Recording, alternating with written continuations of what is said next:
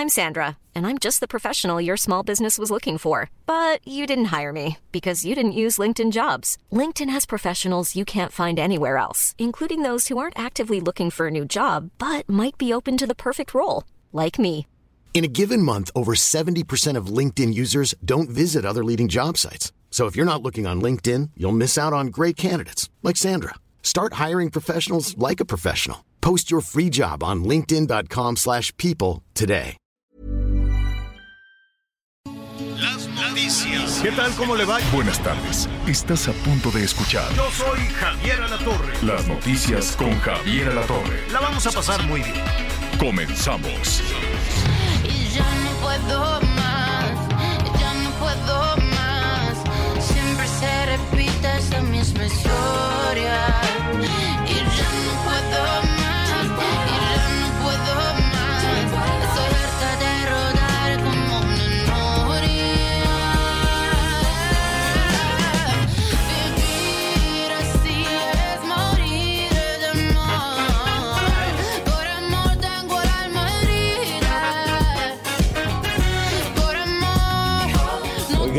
Gusto iniciar la semana bien y de buenas con usted. Estamos escuchando esta, esta versión de mm, Vivir así es morir de amor. Es, eh, la, bueno, pues es de Camilo Sesto, pero la canta Nati Peluso. Así se llama. Ella es argentina, es cantante de reggaetón. Pero bueno, fíjese que eh, justo el fin de semana, pero ya con más, con más detalle, al ratito nuestro productor nos va a poner, eh, escuchamos una versión de las canciones de Camilo VI, pero con la Orquesta Filarmónica de Madrid y con grandes estrellas también haciendo ahí algunas interpretaciones que, que, bueno, tienen toda una producción, toda una instrumentación bárbara. A mí me gusta más la versión con la, con la filarmónica, pero pues no importa. Oiga, qué gusto saludarlo. Bueno, pues hoy vamos a hablar de todo este decreto de expropiación. Dice el gobierno que no es una expropiación, es una ocupación temporal de las vías del tren. Eh, hay mucha historia alrededor, alrededor del tren. ¿Cuánto tenemos? Eh, al ratito lo voy a platicar. Fíjese que Porfirio Díaz es el gran construcción de las vías del tren. Había como mil y pico vías y, con Porfirio Díaz nos fuimos, que quiere? Casi a 20 mil kilómetros.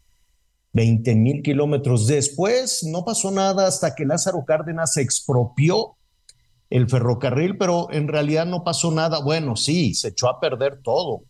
Creció el sindicato de trabajadores ferrocarrileros de una manera brutal, era el peor de los negocios entonces. Se buscó privatizar el tren por allá de 1994, 96, hágase de cuenta. Entonces, eh, eh, así avanzó de nueva cuenta el tren hasta que estamos regresando pues es, con este espíritu de Lázaro Cárdenas de una ocupación temporal. ¿De qué se trata? Pues de tomar esas vías eh, que son de una empresa privada para completar el proyecto transísmico y esto pues ha generado muchísimos, muchísimos comentarios. Vamos a ver qué es lo que dicen en Palacio Nacional, vamos a ver cuál es el impacto también, ¿no? Todas las, todo, todo el capital nacional y extranjero dice, oye, ¿cómo son las reglas del juego en México? Así es que de eso vamos a estar hablando.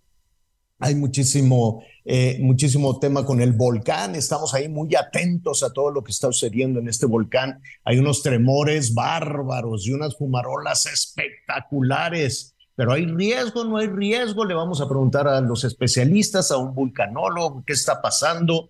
Los aeropuertos, si usted quiere viajar a la Ciudad de México, este, tómelo con calma porque siguen los vuelos cancelados, cancelados, cancelados. Esto se ha convertido en un verdadero, verdadero caos por la lluvia de ceniza.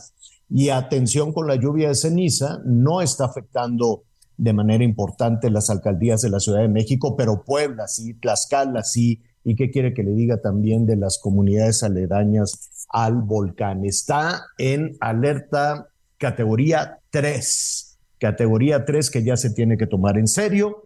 Así es que estaremos revisando todas estas cosas. Qué gusto me da saludarlo y saludar también a mis compañeros. Miguel Aquino, ¿cómo estás? Adelante. Hola Javier, ¿cómo estás? Me da mucho gusto saludarte. Saludos a todos, a todos nuestros amigos. Sí, vamos a estar muy pendiente de la situación del volcán Popocatépetl. Don Goyo, pues ha encendido las alertas ya por lo pronto estamos en semáforo nivel 3, lo que significa, bueno, pues hay que estar muy atentos y hay que tener ya eh, varias medidas de, de, precaución. Lo que está sucediendo en el Aeropuerto Internacional de la Ciudad de México y por consecuencia lo que está pasando en muchos de los aeropuertos, por ejemplo, en Cancún, Quintana Roo, también desde el día de ayer, pues ya hay ya hay problemas, ya hay problemas con los usuarios porque pues hay quienes no pueden tomar su vuelo de regreso a la capital del país y hay quienes tenían que haber salido ya de la capital del, país desde el sábado y no lo han logrado. Recordemos que pues se dio esta suspensión, esta cancelación de vuelos tanto del aeropuerto de la Ciudad de México como el AIFA, el aeropuerto Felipe Ángeles, desde el sábado a las cuatro de la mañana por la caída de ceniza porque evidentemente es extremadamente peligroso que una aeronave esté sobrevolando, porque la ceniza sí puede provocar un incidente, un incidente grave. Anita Lomelí, ¿cómo estás? Gusto saludarte. Hola Miguelito, ¿qué tal? Javier, amigos, bueno, pues muy importante todo el tema que tiene que ver con el volcán Popocatépetl, sobre todo Puebla, eh, el Estado de México, la Ciudad de México. Tlaxcala. Tlaxcala, ni se diga, porque la ceniza por, de pronto no se ve, pero sí puede llegar a ser peligrosa, sobre todo pues para los adultos mayores, sobre todo para los niños. En Puebla, pues las clases están a distancia ahorita, ¿no? No sé si tuvieron oportunidad de ver eh, las imágenes, este, por alguna plataforma digital o por la televisión. Gris, gris, o sea, pero gris de no poder ver dos coches adelante de, de, donde usted se encontraba. Entonces, la situación es seria, ¿no? El semáforo es muy importante entender que es amarillo fase 3, ¿no? Estamos, la fase que sigue, pues sí, ya es alerta, pero la fase 3 todavía son 12, un radio de 12 kilómetros de restricción, lo que hay, lo que hay que considerar en cuenta, y si usted vive por las zonas aledañas, recuerde que ya tiene sus documentos, recuerde que tiene también muy clara la ruta de evacuación por la cual usted tendría que, eh, pues, pues dirigirse a, a tal o cual albergue. Esto es algo que sí ha estado monitoreado Miguel Aquino. El volcán hasta ahorita pues ha dado la oportunidad de que todo esto quede listo para si Dios no lo quiere en algún momento se requiere este, utilizar todo lo que se ha eh, organizado para una emergencia, pues las personas puedan llegar con tiempo a un lugar a resguardarse. Pero es muy importante que estemos conscientes por dónde y, y dónde, dónde, está, dónde está la familia. Cada integrante de la familia tiene que saber a dónde dirigirse. No la mamá va a ir a recoger a todo el mundo. No, esto no va a pasar. Por eso es importante el plan de emergencia en las casas. En la Ciudad de México lo pensamos en función de, de los sismos, pues estas personas que viven cerca del volcán en función de que haga erupción el volcán Popocatépetl o simplemente nada más pues esté con estas fumarolas que no es este el peligro inminente, pero tiene tiene eh, este su riesgo, así que hay que tener cuidado. Si puede retire la ceniza, porque la ceniza luego con la lluvia Miguel en las coladeras es un desastre. Y también, si es necesario, utilice cubrebocas. Lo aprendimos en la pandemia, que no se nos olvide. Vamos a utilizar cubrebocas y se lo digo que también unos lentes, Miguel Aquino, porque pues si, si es una persona que, que tiene problemas, dice, vale la pena, no importa, con lo que se sienta usted protegido, pero sí lo que lo, lo, lo importante es estar conscientes de lo que se está viviendo, Miguel. Sí, hay que tener, hay que tener mucha atención.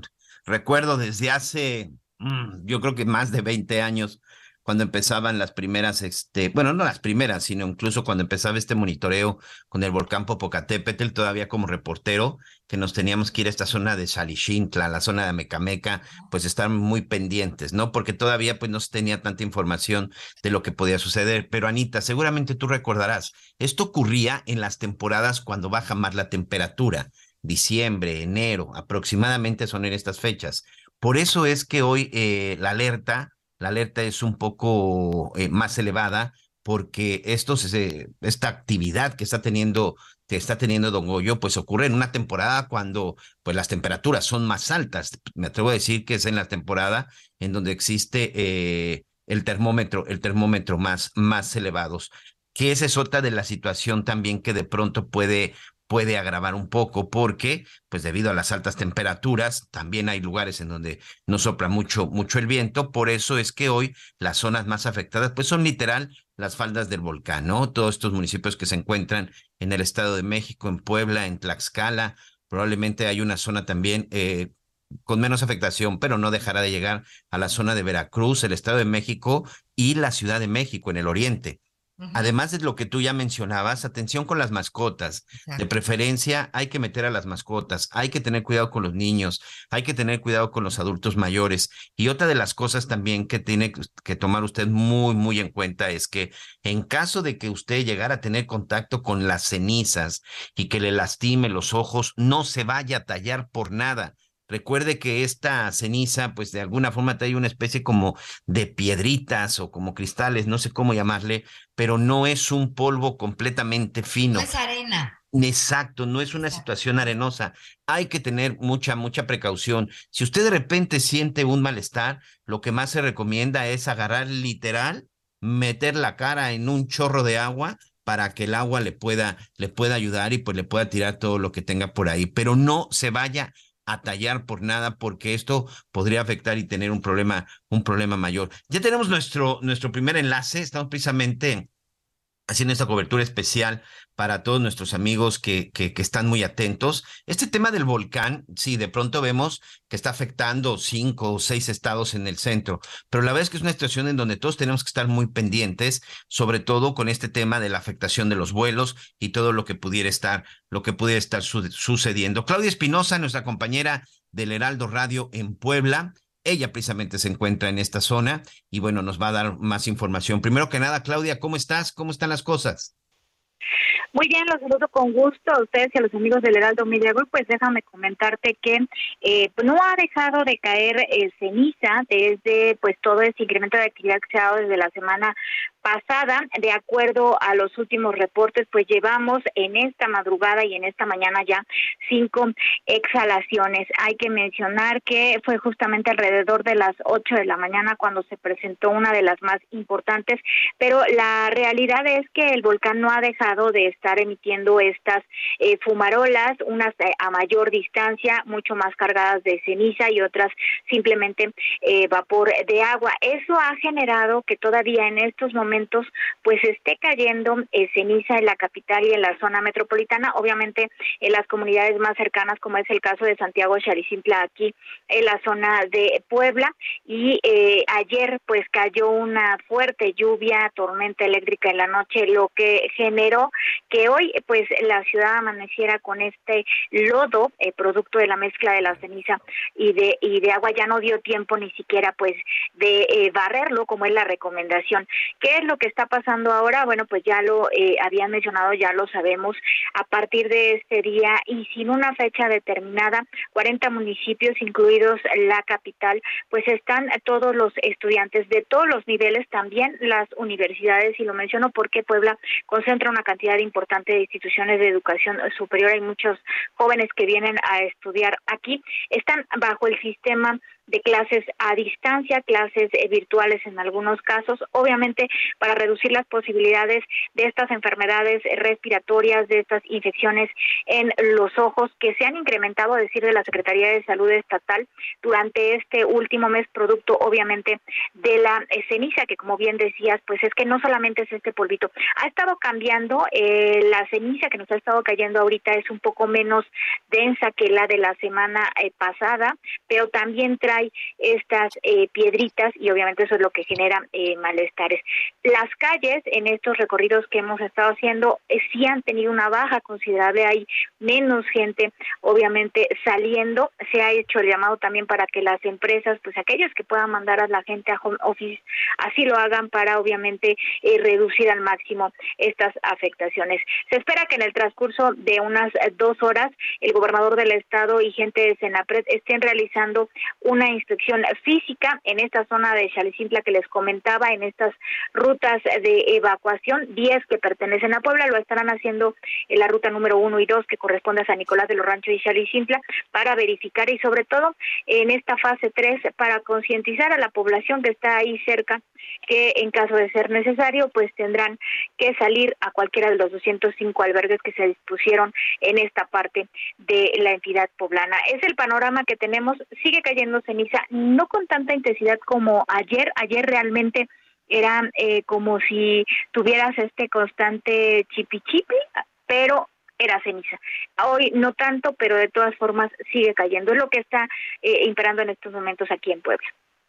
Fíjate que esa era una de las preguntas que te iba a hacer acerca de las rutas, de las rutas de evacuación, porque eh, ya en algunas ocasiones, no sé, corrígeme, tú debes de tener Em, eh, el recuerdo más claro, pero normalmente cuando se llevaba a cabo esta actividad volcánica tenía que ver más hacia fines, fines de año, insisto, cuando son más bajas las temperaturas. Y es en esas fechas cuando normalmente se revisan las rutas, las rutas de evacuación, para que más o menos lo entiendan nuestros amigos al interior de la República. Las rutas de evacuación no son calles pavimentadas, no son avenidas, sino son rutas que de pronto se van trazando, pues en las faldas de, en las faldas del volcán, en zona de bosque, en zonas, incluso recuerdo había eh, en por una zona que se le conoce las palomas, si mal no recuerdo, Claudia, porque estuvimos mucho tiempo de pronto por allá, que eran parte también de pronto de esas zonas, zonas de, zonas de, de evacuación. Y las limpiaban o las atendían cuando de repente ya sabían que el coloso iba a empezar. Hoy estaban este, habilitadas estaban cuidadas o es parte de los trabajos que están haciendo para ponerlas al 100? Porque, insisto, no son zonas que estén completamente pavimentadas, ¿es correcto? Así es, cada vez son menos, déjame comentarte, cada vez son menos. Hay que recordar que en 2019, cuando se hizo esta última modificación a amarillo fase 3, se hizo justamente un programa especial para ampliar el proceso de pavimentación en estas en estas zonas que tú mencionabas anteriormente, pues eran eh, gravilla o se aplanaba el camino para poder salir. Cada vez son más eh, lo que no se ha terminado de hacer y que se había hablado en ese año y que eh, la verdad es, también es un poco complicado por la estructura de la zona es ampliarlas. En este momento las rutas de evacuación únicamente tienen un carril de ida y uno de regreso y eso es todavía parte de lo que se está pidiendo. ¿Cómo poder hacerlas, pues sobre todo un poco más anchas en caso de ser necesario para facilitar la salida mucho más rápida de los vehículos de gran tamaño, que son habitualmente en los que se realiza el proceso de evacuación, como ocurrió en el, en el año 2000 que sí estaban un poco más eh, deterioradas. Se ha ido avanzando, eh, cada vez que ocurre una situación de este tipo se revisa para ver cómo puede seguirse avanzando. Eh, la señalética es lo que se ha estado cambiando ahorita porque mucha pues ya estaba dañada, otra más pues es víctima de la delincuencia, del eh, graffiti y es lo que en estos momentos se está comenzando a revisar. Justamente la reunión que van a tener hoy es para evaluar qué otro trabajo tendría que realizarse ahora, pero eh, todavía quedan caminos como los que tú mencionas, han sido menos y han ido eh, siendo pavimentados para hacerlo mucho más ágil, aunque hay que decirlo, mucha de la gente que está en esta zona del volcán está acostumbrada a esa actividad. Inclusive esta semana pues ya eh, algunos realizaron estas eh, tradiciones que son de llevarle eh, pues ofrendas, de llevarle cánticos al volcán. Exacto. No no se mm. les permitió y esto es importante decirlo, lo hacen en diciembre como lo decías.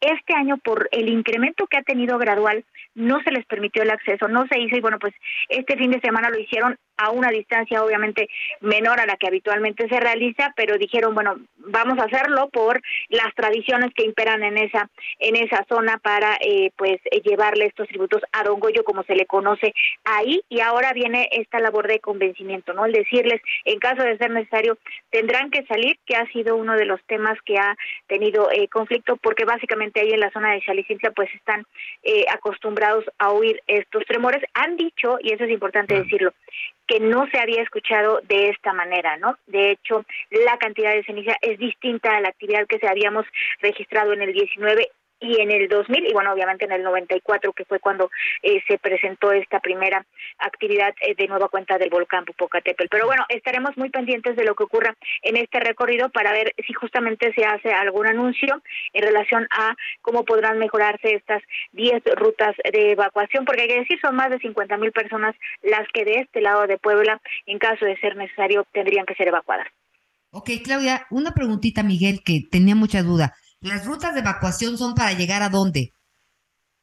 Las rutas de evacuación, hay que, hay que mencionarlo, son rutas de evacuación que habitualmente pues son las carreteras de acceso a estas comunidades y que están diseñadas para eh, y rehabilitadas para hacer un rápido eh, un rápido movimiento de las personas hacia la zona de Izúcar de Matamoros, hacia la zona de San Martín, hacia la zona de la capital, que es donde están dispuestos estos albergues. Es decir, esta fase de evacuación nos habla del primer escenario, el escenario eh, pues sí grave, pero que no afecta a tanta población, que son estas por lo menos 22 comunidades, y para ahí es donde van esas rutas de evacuación. La mayor parte de los albergues, hay que decirlo, se ubican en la capital y eh, llevan directamente hacia vialidades mucho más amplias, eh, que en este caso sería el periférico ecológico y las autopistas eh, México-Puebla para poder acceder hacia la zona de la capital.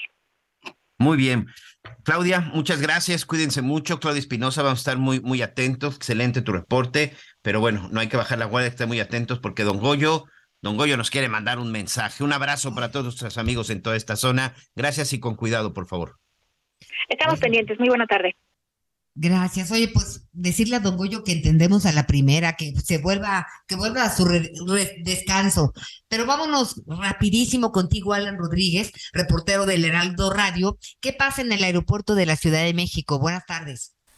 Ana María, Miguel, amigos, muy buenos días. Pues este fin de semana, específicamente el sábado, tuvieron que ser suspendidas las labores, todos los servicios, todos los aterrizajes y todos los despegues debido a la caída de ceniza y a la acumulación de estas en las pistas de rodaje, en las calles de tránsito del Aeropuerto Internacional de la Ciudad de México. Y debido a esta situación, pues tuvo que realizarse una labor bastante ardua por parte de todos los trabajadores de este aeropuerto y también tuvieron que ser llamadas de emergencia barredoras que tuvieron que acudir pues inmediatamente de distintos puntos de la Ciudad de México para apoyar con esta pues prácticamente titánica labor de limpiar todo el aeropuerto internacional de la Ciudad de México debido a la presencia de la caída de ceniza producto de la actividad del volcán Popocatépetl. Durante cinco horas muchas personas que tuvieron que eh, posponer sus vuelos estuvieron buscando el contacto con las aerolíneas. Las aerolíneas pues ante esta situación no tenían una respuesta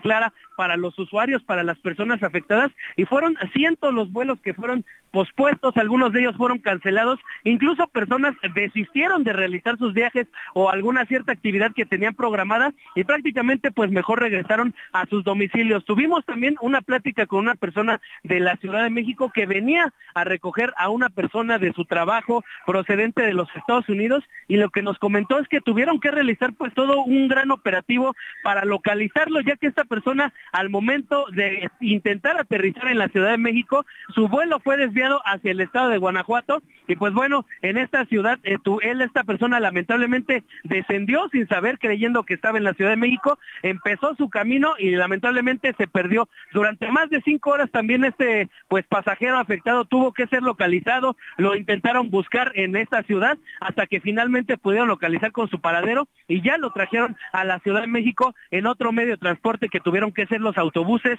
foráneos que tuvieron que llegar a la capital para traer a todas las personas que aterrizaron en el aeropuerto de Toluca, en el aeropuerto también eh, de de Guerrero, del estado de Guerrero, de también pues en Veracruz tuvieron que aterrizar las aeronaves, mientras que también el aeropuerto Felipe Ángeles en eh, el Estado de México suspendió sus labores debido a esta misma situación. Ya en estos momentos la situación se encuentra completamente restablecida. A muchas personas ya les fueron reprogramados sus vuelos y los que eran de mayor urgencia en las horas posteriores fueron retirados de la zona. Y pues bueno, ya con esto la actividad continúa pues con atenta eh, atención por parte de los trabajadores ante la actividad que continúa todavía del volcán Popocatépetl. Pues muchas gracias por la información. Vamos a estar muy pendientes, Miguel Aquino, porque se está prolongando esta situación en cuanto a la cancelación de vuelos. Eh, ya nos decías tú en Cancún que pues hay gente varada. Hubo gente también que se quedó varada como durante ocho horas o diez en el aeropuerto internacional Felipe Ángeles. Entonces, pues si esta situación va a seguir, yo creo que tendrían que empezar las líneas aéreas a checar si algunos se pueden ir a Toluca o a Querétaro.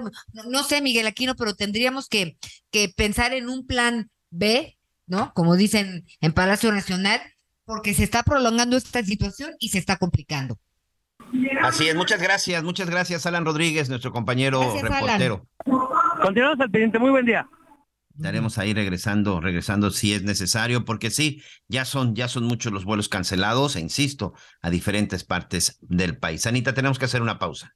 Regresamos con las noticias con Javier Alatorre.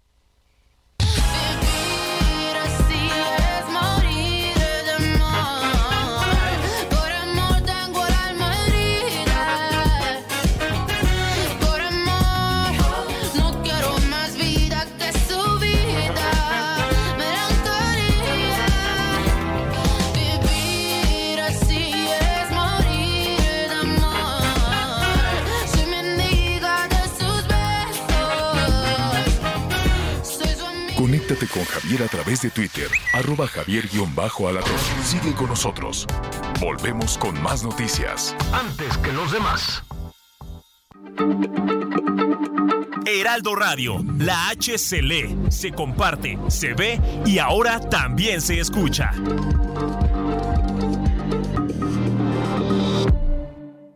Todavía hay más información. Continuamos. Las noticias en resumen. El secretario de Salud de Chihuahua, Eduardo N., fue vinculado a proceso por el delito de uso ilegal de atribuciones y facultades, esto por la contratación de un préstamo bancario por 400 millones de pesos. Un tribunal dictó sentencia de 52 años y 6 meses de prisión en contra de Rodolfo Daniel Banderas y Juan Carlos Rodríguez, autores materiales del feminicidio de Abril Pérez Tagón, registrado en noviembre de 2019 en la Ciudad de México. La Fiscalía del Estado de México informó que se desistirá de ejercer acción penal en contra de la joven Roxana Ruiz, sentenciada por homicidio. Un juez le había impuesto una pena de seis años por prisión debido al exceso de la legítima defensa, al matar a un hombre mientras la violaba. Hoy el dólar se compra en 17 pesos con 32 centavos y se vende en 18 pesos con 30 centavos. Muy bien, muchas gracias, muchas gracias, Anita Lomelí, muchas gracias a todos, a todos nuestros amigos. Y hay una frase, hay una frase que a mí me gusta mucho, eh, sobre todo cuando compro o también cuando salgo a algún lugar, ¿no? Aquí, por ejemplo, en la zona de Cancún aplica muy bien y es la de de la vista nace el amor. Hoy vamos a platicar con Rubén Hernández, él es CEO de Marketing Place.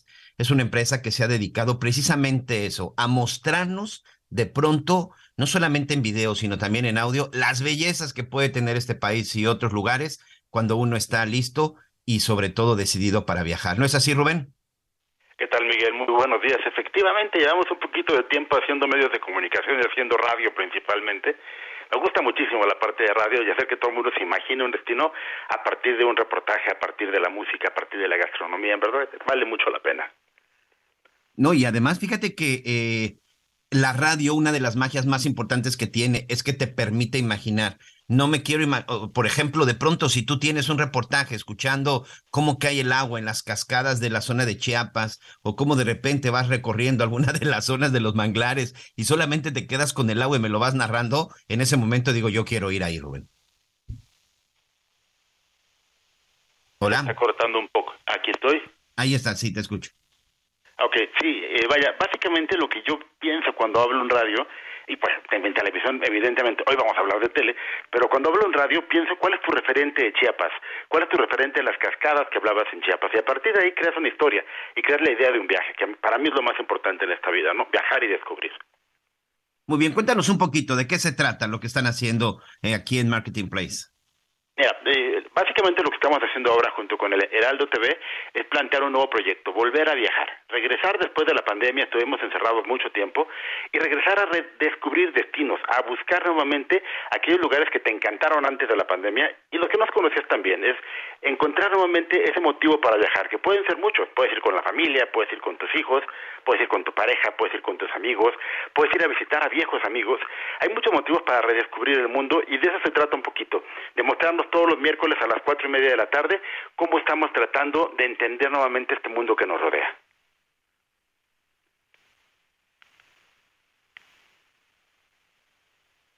¿Sí, Miguelito? Bueno, ok. Ahí estamos. Aquí estamos. ¿Se puede considerar al turismo como detonador económico en México, Rubén? Definitivamente. Sé que tengo el gusto con Ana María. Sí, sí, sí, servidora y amiga. ¿Cómo estás? Mucho gusto. Eh, sí, es un detonador económico bastante importante. Obviamente te cuesta, representa el turismo el 8.6% del Producto Interno Bruto. Estamos hablando de turistas de todo el mundo, llegan principalmente de Estados Unidos, de Canadá, de Colombia, son nuestros principales mercados actualmente, y estamos recibiendo, en el primer trimestre les cuento rapidísimo, tenemos más de 8 mil millones de dólares en divisas que han ingresado por turistas a este país, en el primer trimestre de este año nada más. Creo que se van a romper récords históricos.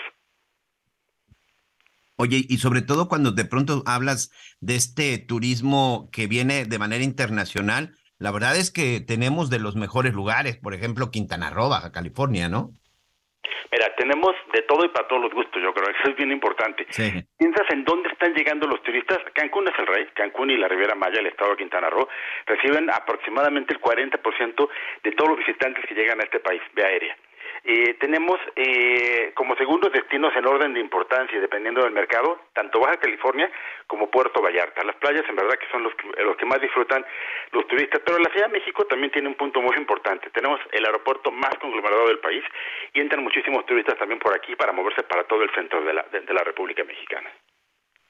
Oye, y por ejemplo, en el tema del estudio que ustedes hacen, ¿cuál es la joya de la corona? ¿A dónde es a donde todo el mundo quiere ir y por qué? La Riviera Maya.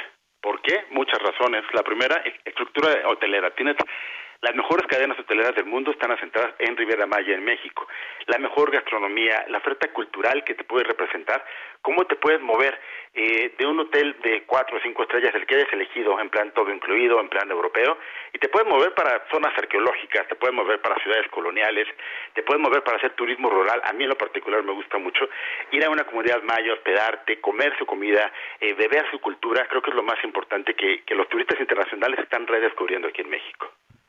Sí, porque el turismo internacional cada vez está creciendo y como tú bien dices, hay muchos mercados, pero también de pronto, bueno, este es en cuestión de, de playas, pero ¿qué me dices del colonial? ¿Qué me dices de la, por ejemplo, Oaxaca, que también es un lugar que mucha gente está visitando?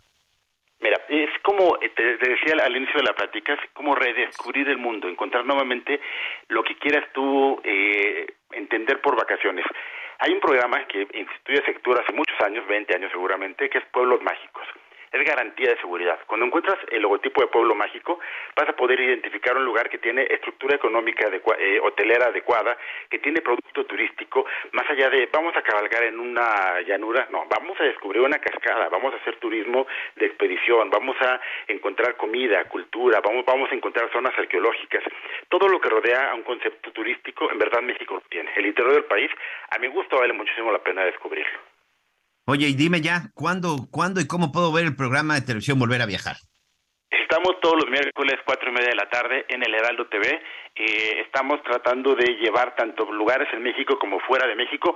Este miércoles, por ejemplo, vamos a entrevistar a la directora general de viajes del Corte Inglés en América y es interesante entender el turismo a partir de los ojos de una mujer a partir de los ojos de una persona que le ha costado trabajo llegar a la posición que tiene ahora, pero sobre todo cómo vive y cómo tiene una experiencia diferente y diferenciada a partir de, vaya, los obstáculos que ha tenido que sobrellevar para, para llegar al puesto que tiene ahora, ¿no? Bueno, pues ahí está la invitación, por supuesto, todos los miércoles, 4.30 de la tarde, no se lo pueden perder. Y después también, finalmente, lo, pueden, lo podemos ahí estar recuperando a través de las redes. Rubén Hernández, CEO de Marketing Place, muchas gracias Éxito, vamos a estar muy atentos porque tienes razón, después de la pandemia urge salir y urge conocer esta belleza que se llama México.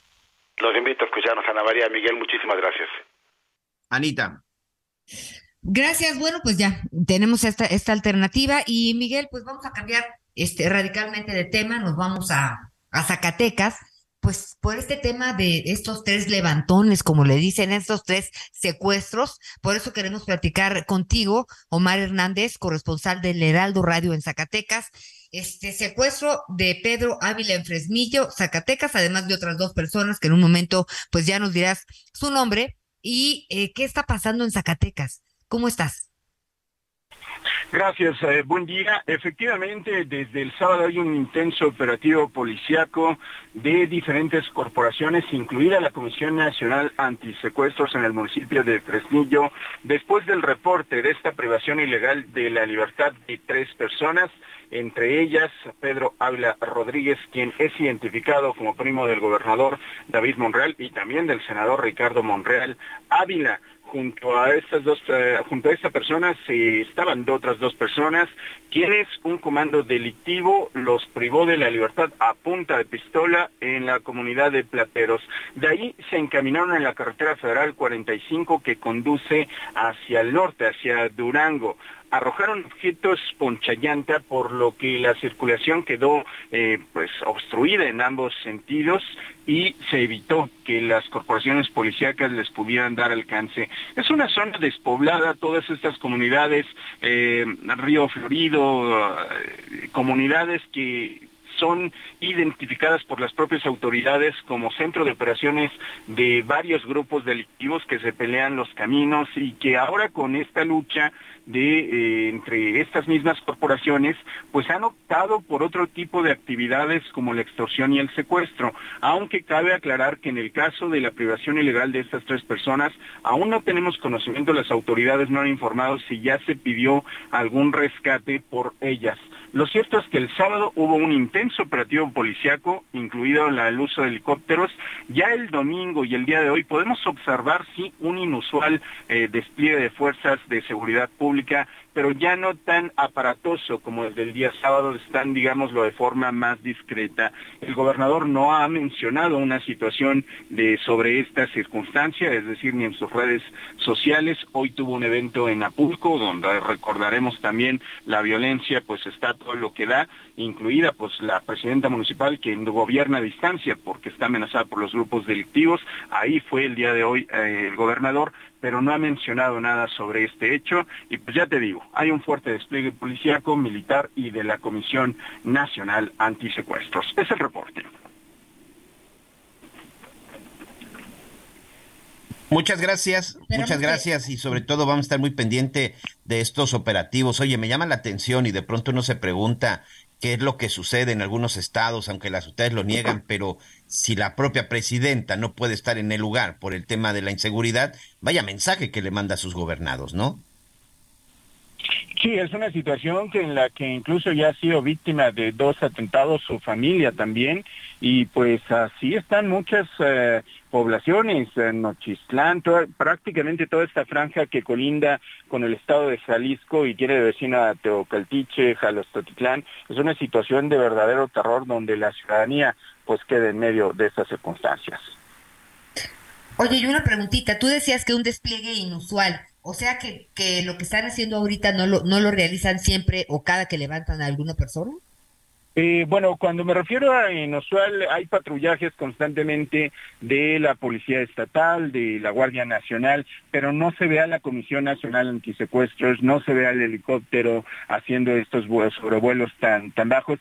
Sí, evidentemente se nota que, pues, hay alguien cercano al gobierno que fue agredido y efectivamente es algo que en redes sociales la población, digamos, lo ha manifestado eh, en estos tres días diciendo, ah, pero si fuera alguien, digámoslo, sin un cargo, sin un parentesco, la cosa sería diferente. Sí, a eso nos referimos con el patrullaje inusual. Bueno, pues primero que nada que estas personas regresen con bien con sus familias y después a sacar conclusiones de cómo, cómo poder, digo, de entrada evitar esta escalada de violencia y de terror, la verdad que se vive en Zacatecas en muchos lugares. Muchas gracias, Omar. Estamos muy pendientes de ti. Cualquier cosa, pues aquí estamos. Estamos atentos. Excelente inicio de semana. Gracias. Igualmente, Omar Hernández. Un mensaje muy fuerte, ¿eh? un mensaje muy fuerte lo que acabamos de escuchar. Esta parte de que, insisto, de que ni siquiera la propia presidenta municipal de este, de este lugar puede estar ahí eh, dirigiendo, gobernando, porque está amenazada, pues, ¿qué mensaje le mandas al resto de la gente, Anita? Y, y además, Miguel, e, es como, sálvese quien pueda, o sea, eh, solo sabemos que hay una violencia desmedida, ¿no? Y en ciertos lugares puedes sentirte seguro, pero las, las noticias que hemos dado, nada más hablemos de lo que vamos del año en Zacatecas, todas tienen que ver con violencia. Sí, la verdad es que desde, desde la llegada del, del actual gobernador ha sido una disputa terrible. Lo que vimos en Fresnillo, lo que hemos visto en Jerez. Aquí tuvimos incluso un diputado de Morena, recordarás, el que, este que también es cantante de música regional mexicana, que decía, eh, pues ya incluso tuve que cerrar mi hotel debido a la inseguridad tuve que cerrar mi hotel porque me están amenazando a los empleados y tuve que cerrar mi hotel porque a mí sencillamente no me hacen caso y nadie me ayuda. O sea, insisto, la presidenta municipal de esta zona se tuvo que ir a, otro lugar porque sencillamente no puede trabajar. La, el secuestro de este funcionario, primo del gobernador, primo de un senador y además funcionario, porque él estaba en el síndico. Este diputado tampoco le hicieron caso, no pudo y tuvo que cerrar su negocio. Insisto, si ellos que tienen en determinado momento la, la llave para poder acercarse y pedir y pedir un poco más de apoyo y ayuda, no se las están dando, pues qué mensaje le están mandando a la gente que se encuentra pues en la, pues, en la parte más baja de esta pirámide. Vamos ahora hasta la zona de Tijuana, en donde, eh, en la zona de Baja California, en donde de pronto, pues las cosas, pues no son muy diferentes, ¿eh? Este fin de semana, lo que era un evento recreativo, una carrera de autos termina, termina en tragedia. Quiero saludar a Ana Laura Wong, nuestra compañera del Heraldo Radio, precisamente en la zona de Baja California. Vaya situación y sobre todo eh, me imagino el terror que se vivió en esta zona de Ensenada. Laura, ¿cómo estás? Bienvenida. Hola, ¿qué tal? Muy buenos días. Un saludo con gusto desde Tijuana. Sí, eh, pues un, hecho muy lamentable y que ha consternado aquí el estado de Baja California, pues este ataque armado ocurrió en San Vicente, en el municipio de Ensenada, que dejó un saldo de 10 personas sin vida y otras 10 más eh, que resultaron lesionadas, quienes hasta el momento todavía se encuentran hospitalizados. Estos hechos ocurrieron a las 14 horas del sábado en la carretera transpeninsular del kilómetro 90 en la colonia San Vicente, durante un evento eh, anual de vehículos tipo Racer, había bastantes asistentes, había menores de, eh, edad, eh, pues familias que les gusta asistir a ese tipo de eventos, incluso llegó gente de, de, San Diego para pues visitar este evento anual. Fue cuando sujetos a bordo de una camioneta de color negro descendieron y dispararon en múltiples ocasiones contra los asistentes. Y bueno, después el fiscal general del estado, Iván Carpio Sánchez, grabada, pues los primeros análisis ya establecen que esta agresión pues fue repetida por quienes fueron agredidos inicialmente y que las investigaciones pues están orientadas eh, para el, enfrentamiento entre presuntos grupos del crimen organizado. Y justo el día de hoy pues la Cámara eh, de Comercio aquí en Tijuana, la Canaco dijo que pues este hecho pone en alerta roja a los más de 60 mil comercios eh, en Tijuana y Rosarito porque pues desafortunadamente como repito a este evento también asistieron existía eh, personas de, de Estados Unidos. Y entonces pues dice que estos delitos de pues de alto impacto hace pues que provoquen pánico por parte de la población y también de empresarios de la región quienes también pues eh, en otros años pues han han tenido que irse a Estados Unidos por el temor pues a, ser víctimas de la delincuencia y de esta forma pues también que menos personas de, del vecino país pues visiten nuestro estado de Baja California. Incluso pues uno de las diez una de las diez personas eh, que perdieron la vida en este enfrentamiento eh, se trata de un joven que estaba de visita aquí en el estado eh, originario de San Diego y ahora la familia pues está pidiendo apoyo porque eh, tienen que trasladar el cuerpo a Estados Unidos. Eh, están pidiendo apoyo económico a través de las redes sociales. Esta persona eh, pues asistía con sus amigos eh, era fan, fanático de este tipo de, de carreras, de los rallies de, de, vehículos tipo racer, solamente estaba de espectador y al momento de correr para poder salvarse junto a las personas que, que lo acompañaban a este evento, pues una bala, eh, pues lamentablemente fue que perdió la vida en este, en este evento y desafortunadamente pues las personas, su familia y sus amistades pues ahora están pidiendo el apoyo para poder trasladar el cuerpo a Estados Unidos. Es una de las víctimas que pues solamente estaban en este en este evento y, pues ahora sí que, está, está preocupada la ciudadanía y como te comento también los empresarios porque sí fue algo pues de terror, de terror este fin de semana acá en Baja California.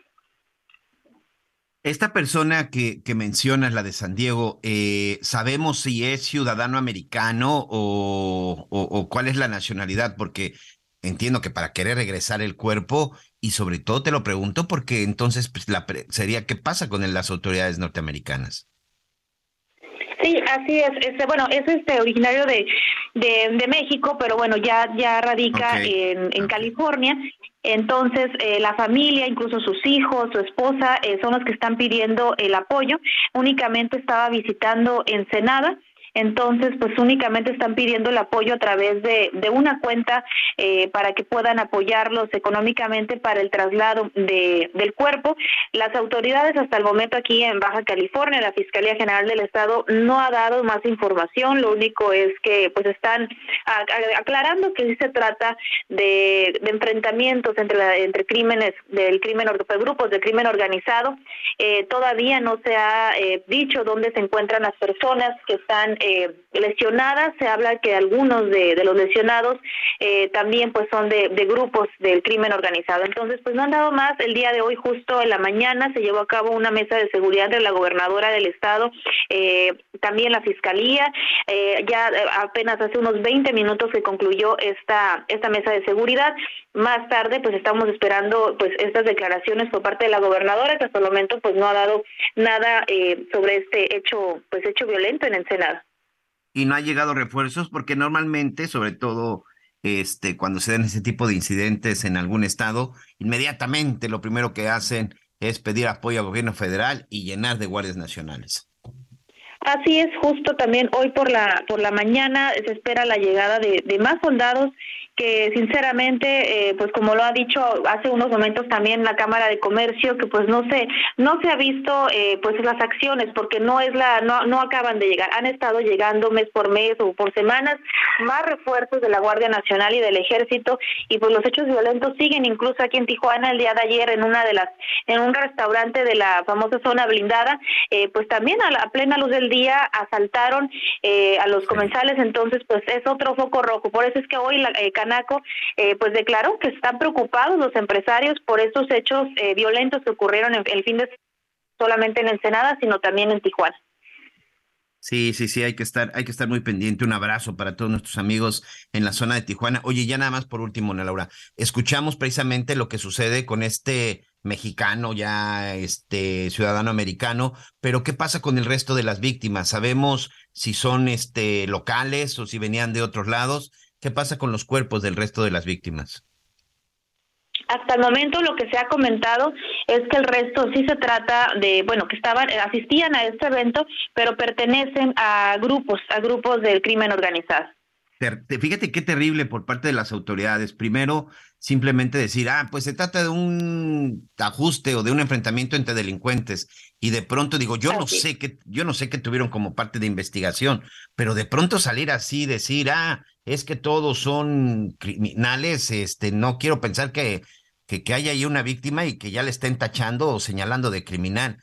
Qué delicado, principalmente por el, por el hecho de esta doble victimización eh, eh, hacia las víctimas, pero también incluso, si esto no es cierto, el riesgo que corre su familia, Ana Laura. Así es, y también en tan solo a unos a unas horas de que ocurrió esto, pues fue la declaración del fiscal, o sea, decir que que este hecho pues atribuía a enfrentamientos de, de grupos criminales. Entonces, pues aquí lo lamentable es que era un era un evento eh, familiar, porque así se así estaba, había niños, había menores de edad, estaban pues estaban viendo este este evento eh, con sus familias y sobre todo quienes visitaban eh, pues el municipio de Ensenada, no solamente de de, de ese municipio, sino había personas de Rosarito, de Tijuana, incluso de Tecate, de San Diego, había de, de diferentes lugares que estaban visitando este este evento y pues es lo más lamentable porque como dicen ahora los empresarios menos van a querer venir a visitar Claro. la región. Claro. Ana Laura, te mando un saludo y por supuesto un abrazo a todos nuestros amigos que nos escuchan en esta zona de Baja California. Y bueno, pues vamos a esperar a ver qué, qué, qué dicen las autoridades. Gracias. Muchas gracias, bonito día. Muchas gracias.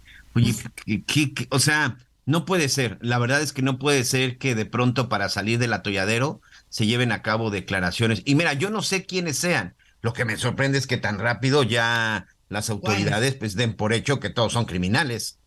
Ah, ay no. Yo creo que eh, habría que tener un poquito más de cautela. Como si eso justificara además lo que sucedió, Anita. no, Este, terrible, terrible. Porque no hay razón.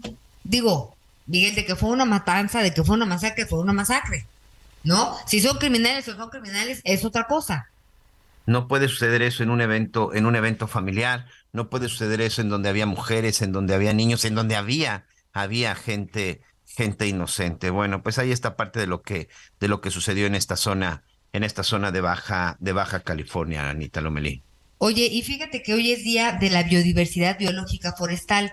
Y al principio del programa estaba platicando Javier de, de pues el tema de, del tren, ¿no? Ya estaremos platicando del tren en varios, en varios sentidos, ¿no? Está el tren Maya, que pues ya eh, dicen que el primer carro, el primer vagón, llegará eh, como el 8 de, de julio, o de, o de junio, no, de julio, sí, porque es un mes después de las elecciones, y que va a empezar el recorrido el primero de diciembre, el, día del informe. Vamos a ver, porque para eso ya tendrán que estar todas las vías y pues mucho hay que hablar en relación al medio ambiente, ¿no? Que eh, pues se muestra el, estudio de impacto ambiental, pero de repente pues vemos imágenes que sí nos ponen a dudar, Miguel. Sí, sobre todo cuando ya estás tú por la zona y empiezas el recorrido. Este fin de semana estuvo circulando un video de un, este, pues literal, un socavón en plena zona, en plena zona de la obra. ¿Y qué es lo que hay abajo por donde cruzará? Un cenote, como está la mayoría de la zona del sureste. Tenemos que hacer una pausa, pero regresamos en las noticias con Javier Latorre. Conéctate con Miguel Aquino a través de Twitter, arroba Miguel Aquino. Toda la información antes que los demás. Ya volvemos.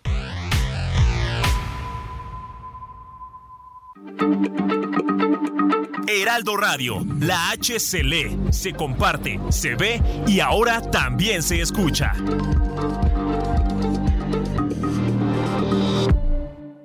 Todavía hay más información. Continuamos. Ruta 2023. La lluvia no detuvo la gira del candidato del Partido del Trabajo, Ricardo Mejía Verdeja, en la región lagunera, en donde se reunió con simpatizantes del municipio de San Pedro de las Colonias. A un costado del monumento del general Lázaro Cárdenas del Río, recordó que el expresidente de México implementó el reparto agrario y creó los ejidos. Señaló que de ser gobernador, de nuevo a los campesinos se les hará justicia, sobre todo con el tema de la distribución del agua. Después se reunió con representantes de la Iglesia Cristiana y de la comunidad LGBT en la capital de Coahuila, en donde le expresaron su preocupación ante la intolerancia y falta de oportunidades que viven todas las personas de la diversidad sexual. Textualmente dijo, tengo la convicción de luchar por la igualdad, la no discriminación y la no violencia. Voy a apoyar las causas, suyas como causas propias. No voy a tolerar ningún tipo de violencia emocional, verbal o física contra la gente de la comunidad. Al final se comprometió que en caso de ganar, su gobierno será incluyente y en donde se garantizará el respeto por todas las personas. En la recta final de las campañas de las candidatas a la gubernatura del Estado de México, Alejandra del Moral del PRI, PAN, PRD y Nueva Alianza reunió a miles de morenistas de la zona oriente del estado que se sumaron a su campaña tras expresar desilusión por el incumplimiento de promesas del partido de Morena en Chalco. Del Moral agradeció el respaldo de los morenistas que le prometieron sumar más votos para la coalición y reconoció su valentía por decidirse a estar del lado correcto de la historia y no de las mentiras y la demagogia. Por su parte, Delfina Gómez de Morena, PT y Partido Verde se reunió con miles de maestras y maestros a quienes prometió que su gobierno dejará de ser un obstáculo para el magisterio porque dijo está convencida que la educación es la mejor arma contra la desigualdad. Gómez resaltó que continuará con el proceso de basificación de docentes del Estado y aseguró que rescatará y fortalecerá el Instituto de Seguridad Social del Estado de México y municipios, el cual aseguró que lo dejaron en una situación económica muy delicada, informó Ángel Villegas. Bueno, muy bien, estamos entrando a la segunda a la segunda parte del programa. Gracias. Gracias por acompañarnos. Oiga, al ratito vamos a hablar de todo este tema del racismo también en el eh, ¿cómo se llama? en el fútbol de, de España. Vinicius Junior es un jugador brasileño. Él está jugando para el Real Madrid, si no me equivoco, Miguel. Y Correcto, este, señor.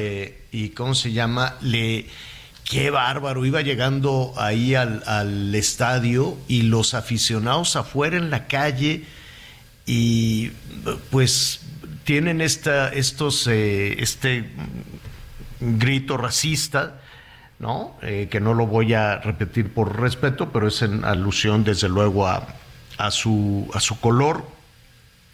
Bueno, pues se ha convertido en un verdadero escándalo allá en, en España con los directivos del fútbol, con los directivos del Real Madrid, eh, las mismas declaraciones de, de Vinicius, pero eh, este, Lula da Silva, el presidente Luis Ignacio Lula da Silva, eh, antes de hablar de los resultados de su reunión con el G7, este, retomó el tema y se fue durísimo con, con el tema de, del racismo, con el tema de España, y ya después retomó toda esta, toda esta situación. Es, es como el grito homofóbico de, de México.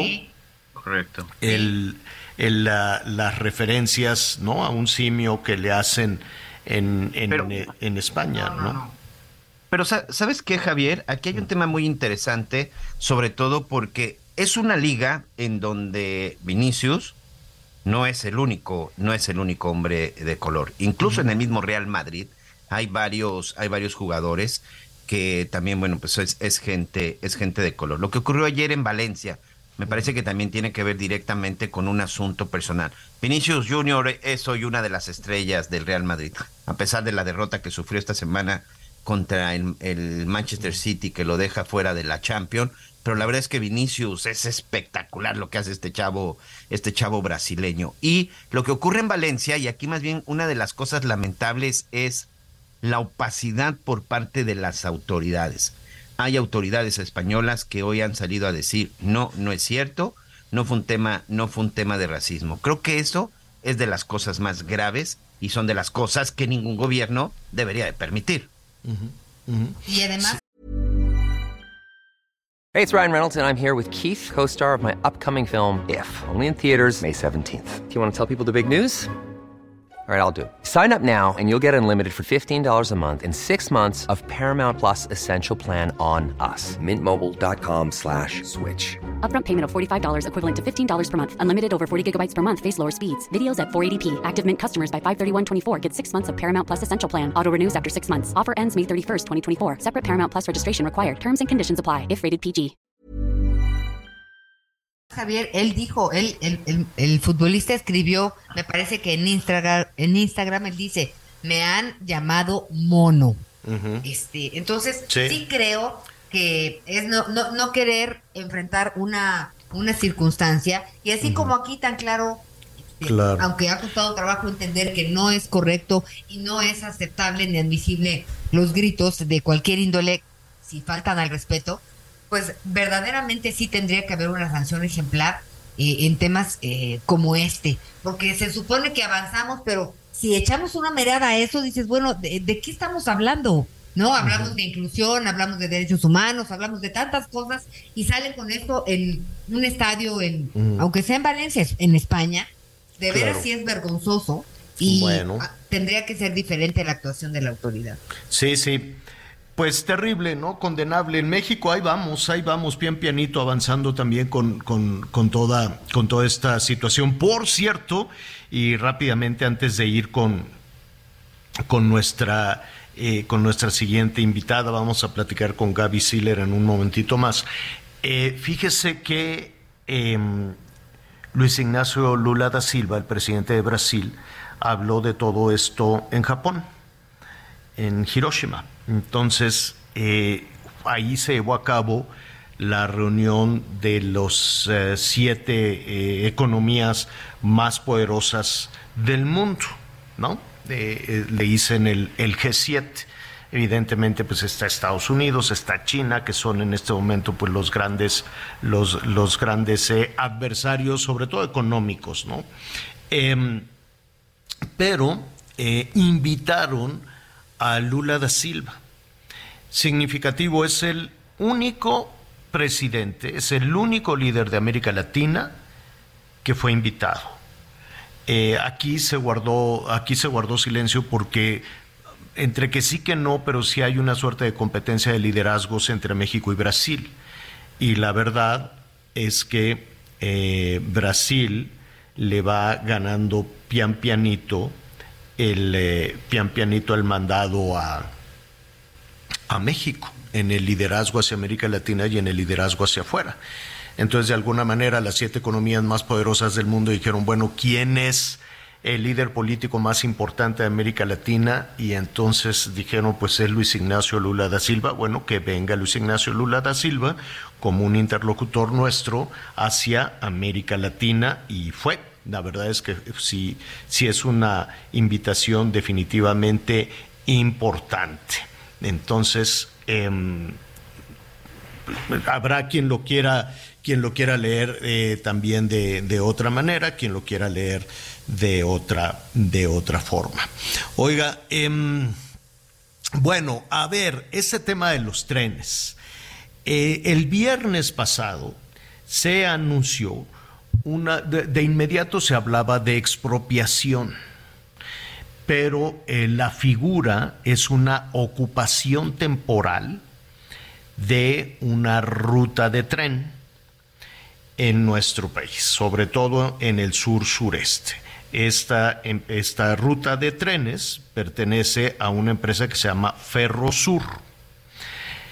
Después aclaró, no, no es expropiación, es una ocupación temporal. ¿Qué significa una, una ocupación eh, temporal? ¿Qué consecuencias puede tener, eh, puede tener todo esto? Eh, cómo cayó en el ánimo de, en el mundo del dinero. Usted sabe que el dinero es un asunto eh, que se mueve a una velocidad importante, es muy nervioso, donde no se siente cómodo el dinero, pues busca y con, y eh, con un botón a una velocidad impresionante el dinero se puede mover de un lugar al otro. el ferrocarril, de pronto nos detenemos muy poco a pensar en el ferrocarril. Mire, ese proyecto transísmico, la verdad es que si le revisamos rápidamente, el que tuvo la primera iniciativa en ese sentido fue Maximiliano. Después, este, pues no sucedió nada. El que empujó todo el desarrollo de la comunicación a través de los ferrocarriles fue Porfirio Díaz. Tuvo suficiente tiempo, desde luego, en todas esas reelecciones. Mire, antes de Porfirio Díaz o al arranque, al inicio, de, digamos que en el primer gobierno de Porfirio Díaz había mil y cacho este, kilómetros de vías, mil, no tengo el número preciso, pero un poquito más de mil, mil doscientas, hágase de cuenta. Al concluir el régimen de Porfirio Díaz eran veinte mil kilómetros de vías. Después nada sucedió hasta que se expropió todo esto con Lázaro Cárdenas, 1974 nada pasó, ¿no? El negocio iba deteriorado, deteriorado, deteriorado. Se hizo una mafia sindical tremenda. Em, y, ya nadie pensaba, la comunicación era terrestre, era pues vía aérea, se desarrollaron algunos puertos también, pero básicamente los mexicanos nos movemos por tierra el traslado de mercancías y demás. Vino después con Cedillo, si no me equivoco, en el 96, hace casi 30 años, todo un proceso de desincorporación, porque la palabra privatización pues eh, volvió a ser muy fuerte, ¿no? Volvió a ser casi casi como mala palabra. Digamos que desincorporación de los del pésimo negocio de los trenes. Y ahora 30 años después, surge este decreto de una ocupación temporal. Le, cuento el contexto ahí a grandes, muy grandes rasgos. ¿Hacia dónde va todo esto? ¿Qué, ¿Qué, impacto puede tener en la vida económica, en las inversiones de nuestro país? Yo le agradezco muchísimo a Gaby Siller, Gabriela Siller, directora de análisis económicos del Grupo Financiero Base y además investigadora, profesora en economía del TEC de Monterrey. Gaby, qué gusto saludarte. Muy buenas tardes. Muy buenas tardes, Javier, Ana María. Me da mucho gusto saludarlos. Gracias, Gaby. ¿Qué, qué eh, opinión tienes, qué impresión tienes de lo, del decreto del viernes?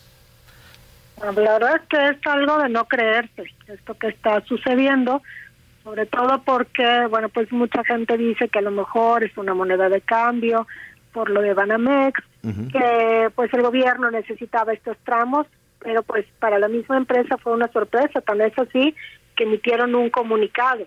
Y bueno, yo creo que si a lo mejor el gobierno hubiera llegado a un acuerdo con la empresa o la empresa se lo hubiera prestado, sería otro el cuento que estaríamos viendo ahorita. Lo que estamos viendo es una mayor aversión al riesgo sobre México. También es así que el índice de precios y cotizaciones de la Bolsa Mexicana de Valores está cayendo más de 1%. El tipo de cambio, el peso, es la moneda más depreciada hoy y aunque hay otros factores a nivel internacional como el techo de la deuda en Estados Unidos y que si la Fed va a seguir subiendo o no su tasa que causan miedo, pues el hecho que el peso sea la moneda más depreciada es porque hay miedo sobre la economía mexicana. ¿Esto por qué se da? Bueno, porque pues obviamente tomar algo que es del sector privado pues genera la incertidumbre de sobre qué otras propiedades pudiera ir el gobierno en un futuro y esto yo creo que puede ahuyentar inversiones, sobre todo en un momento importantísimo en donde a nivel global pues está la oportunidad del nearshoring y México pudiéramos aprovechar esta oportunidad, pero para esto, bueno, pues tendría que haber un buen ambiente de negocio, certidumbre sobre México.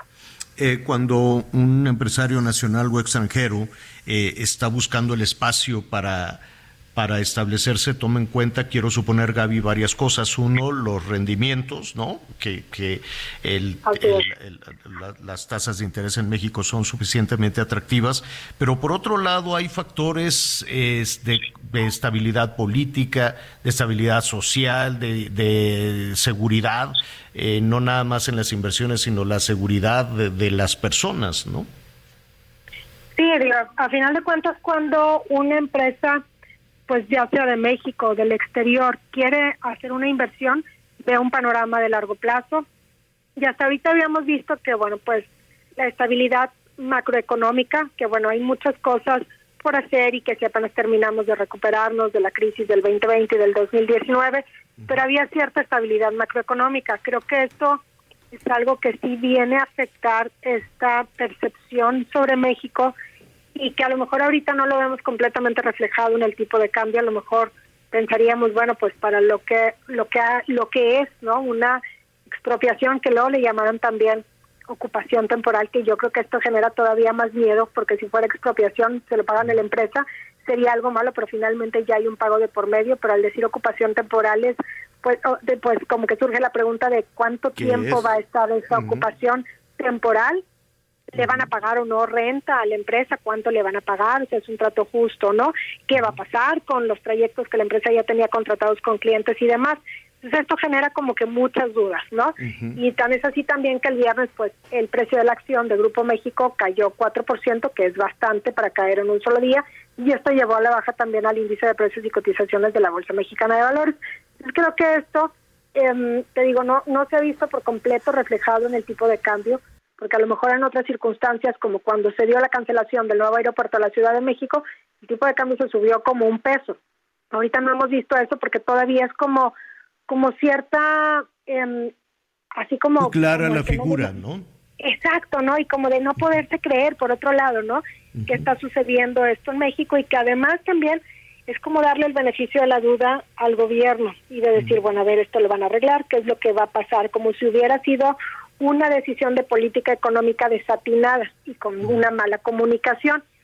Sin embargo, yo creo que en el transcurrir de los días, si vemos que esto, pues que no hay más claridad del asunto o que se dan otro tipo de decisiones de política económica de este estilo, entonces ahí sí pudiéramos ver inclusive una mayor salida de capitales de nuestro país, lo que tiene que ver con los capitales golondrinos en instrumentos gubernamentales sobre todo y por el otro lado también pues que ya no entra tanta inversión extranjera directa. El viernes la Secretaría de Economía publicó los datos de inversión extranjera directa muy buenos para el primer trimestre y bueno, todo parecía indicar que íbamos en el camino, ¿no? Para aprovechar la oportunidad de nearshoring.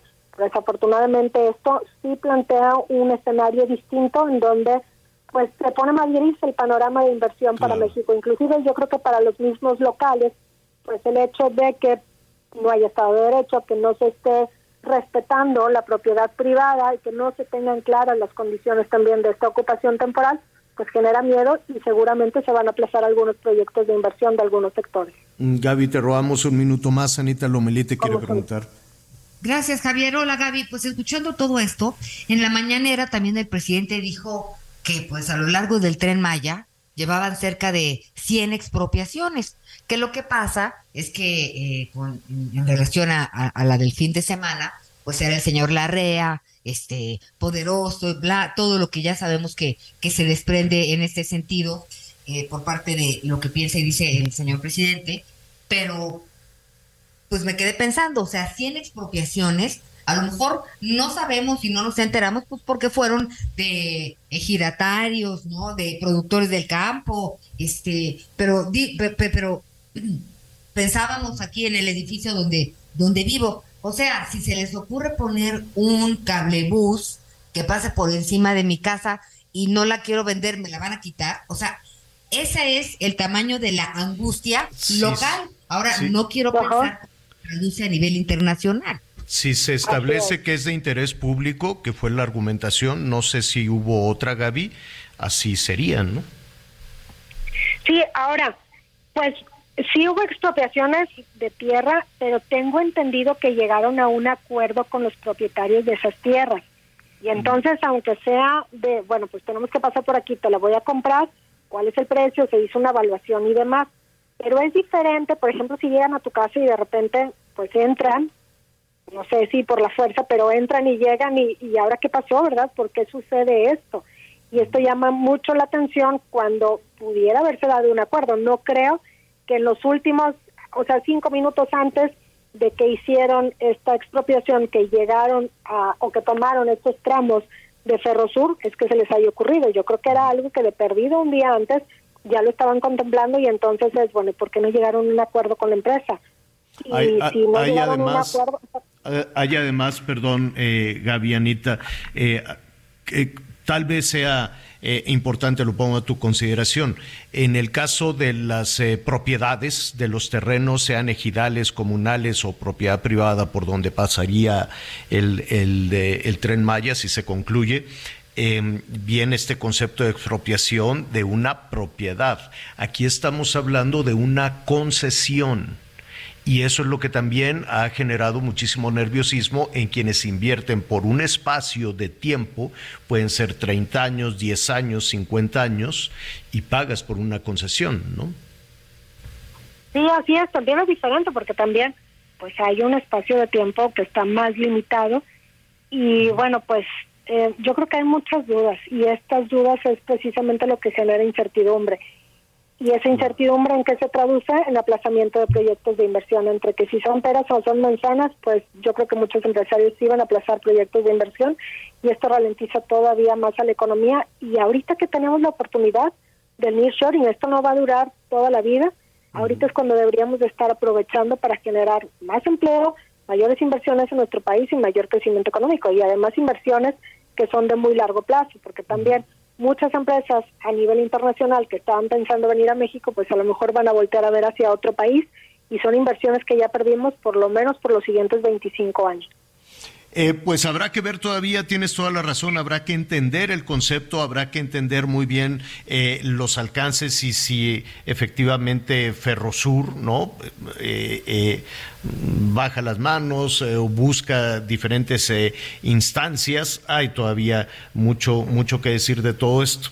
Y y bueno, uno se queda reflexionando, Gaby, si este tramo de vías era necesario para concluir un proyecto que para gobierno federal es estratégico, conectar los océanos, el, el- el- el tren inter- interoceánico, no recuerdo cuál es el nombre, pues tampoco tenemos noticias de que con ese tramo ya, ya se concluye la conectividad y la, la conexión o se acaba con el proyecto transísmico, ¿no?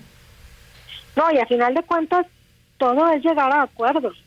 No es nada más como por decretos, porque también gobernar por decretos, pues entonces nos, nos sitúa en un plano muy diferente, que no es de libre mercado y que por lo tanto pues ya son otras condiciones sobre las que operaría la economía mexicana, aun y cuando supongamos que realmente se necesitan esos tramos que tomaron de Ferrosur, yo creo que los acuerdos son importantísimos. Y bueno, pues que no los hubieran tomado nada más así, que también ahora dicen no, es expropiación, pero entonces, ¿qué es? Bueno, no es expropiación, es ocupación temporal, yo creo que es peor aún, ¿no? Porque no lo han pagado por las dudas, por las dudas. Gaby Siller, directora de análisis económico de Grupo Financiero Base, muchísimas gracias. Este, pues nada, vamos a estar atentos a saber de qué se trata esta figura y cuál es el impacto. ¿Quién lo, quién lo diría, Gaby, la semana pasada, la, a principios de la semana pasada, todavía con ese peso fortachón? Este pues no no no veíamos que por un que con un decreto se acabaría esa esa racha de fortalecimiento de peso, ¿no? Sí, desafortunadamente. Y es que bueno, pues todos los pronósticos del tipo de cambio se hacen asumiendo pues que no va a haber mayor aversión al riesgo global y que no hay mayor aversión al riesgo sobre la economía mexicana y con esto definitivamente que sí hay más miedo sobre México y te digo, lo vemos ahorita con el índice de precios y cotizaciones de la Bolsa Mexicana de Valores que cae con el tipo de cambio que está subiendo. Entonces es claro que sí hay mayor miedo sobre México ahorita. Gaby, muchísimas gracias. Muchas gracias a ustedes. Bonito día. Gracias. Bueno, pues ahí está. Así están las cosas complejas. Eh, sí, sí, sí se abordó eh, este tema y como tú muy bien señalabas, Anita, pues estábamos, eh, estábamos hablando de expropiaciones en la ruta del tren Maya, pero es, es un concepto distinto de tener una propiedad a tener una concesión es distinto hablar de las expropiaciones que se han llevado a cabo en el tren Maya a una figura de ocupación temporal que al mismo tiempo no llevó a cabo el secretario de Comunicaciones, entiendo que fue el secretario de Gobernación, que bueno, el secretario de Gobernación está tomando la tarea del secretario de Agricultura, del de Comunicaciones, de todos, ¿no? Es, ya, ya, ya está. Era, ¿Te acuerdas que antes era Marcelo, el todólogo? Sí, sí, sí, sí. Marcelo todos los balones se los pasaban a Marcelo y luego ya le levantaron la canasta y todos los balones se la pasan a, a ¿cómo se llama? A Dan Augusto. Augusto. Y eh, pues... A esa digo, Dan. ¿Hay secretario de comunicaciones? Ya ni sé. Creo que sí. Sí, sí, por ahí Sí, ¿eh? anda. Ah, bueno. Sí. Bueno, oigan, vamos a hacer una pausa. Regresamos de inmediato, no se vaya. y voz se quiebra cuando te llamo se vuelve hiedra que me abraza y entre sus ramas ella esconde mi tristeza.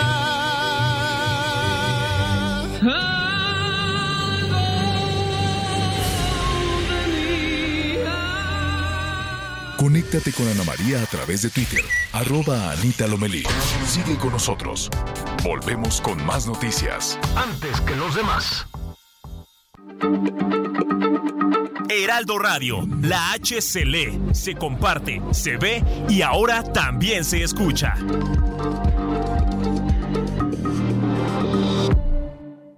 Todavía hay más información. Continuamos. Las noticias en resumen. Las fuertes lluvias de los últimos días en Nuevo León han favorecido a que aumente el nivel de las presas El Cuchillo y Cerro, Pier- Cerro Prieto. El último reporte de la Conagua indicó que el Cuchillo se encuentra casi al 50% de su capacidad, mientras que Cerro Prieto reporta un 15% de llenado. En Jalisco, los productores de leche y el gobierno firmaron un acuerdo para encontrar soluciones en temas como variaciones de precios, competencia desleal, falta de capacitación y tecnificación. Jalisco produce el 21% de la leche que se consume en todo el país, con más de 2.800 millones de litros. La noche del viernes se registró una intensa movilización de la policía en un complejo de cine en Ciudad Juárez, Chihuahua, luego de la explosión de una bomba casera en una de las salas. Las autoridades localizaron tres artefactos de los cuales solo uno estalló. Por fortuna no reportaron personas heridas. La Fiscalía General de la República informó sobre la captura de José Osvaldo Vázquez Borrego, el coma Peter, presunto integrante del grupo criminal La Línea. De acuerdo con las indagatorias, este sujeto estaría relacionado con la masacre de nueve integrantes de las familias Levarón en Bavispe, Sonora, el 4 de noviembre de 2019.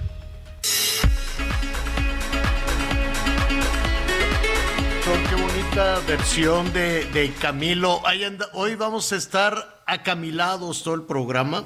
Está hermosísimo. ¿Esa es la de la filarmónica, señor productor? Creo que sí, ¿verdad? Porque primero nos puso una de, de esta niña argentina. Mire, a ver. Se vuelve hiedra que me abraza entre sus ramas ella esconde mi tristeza.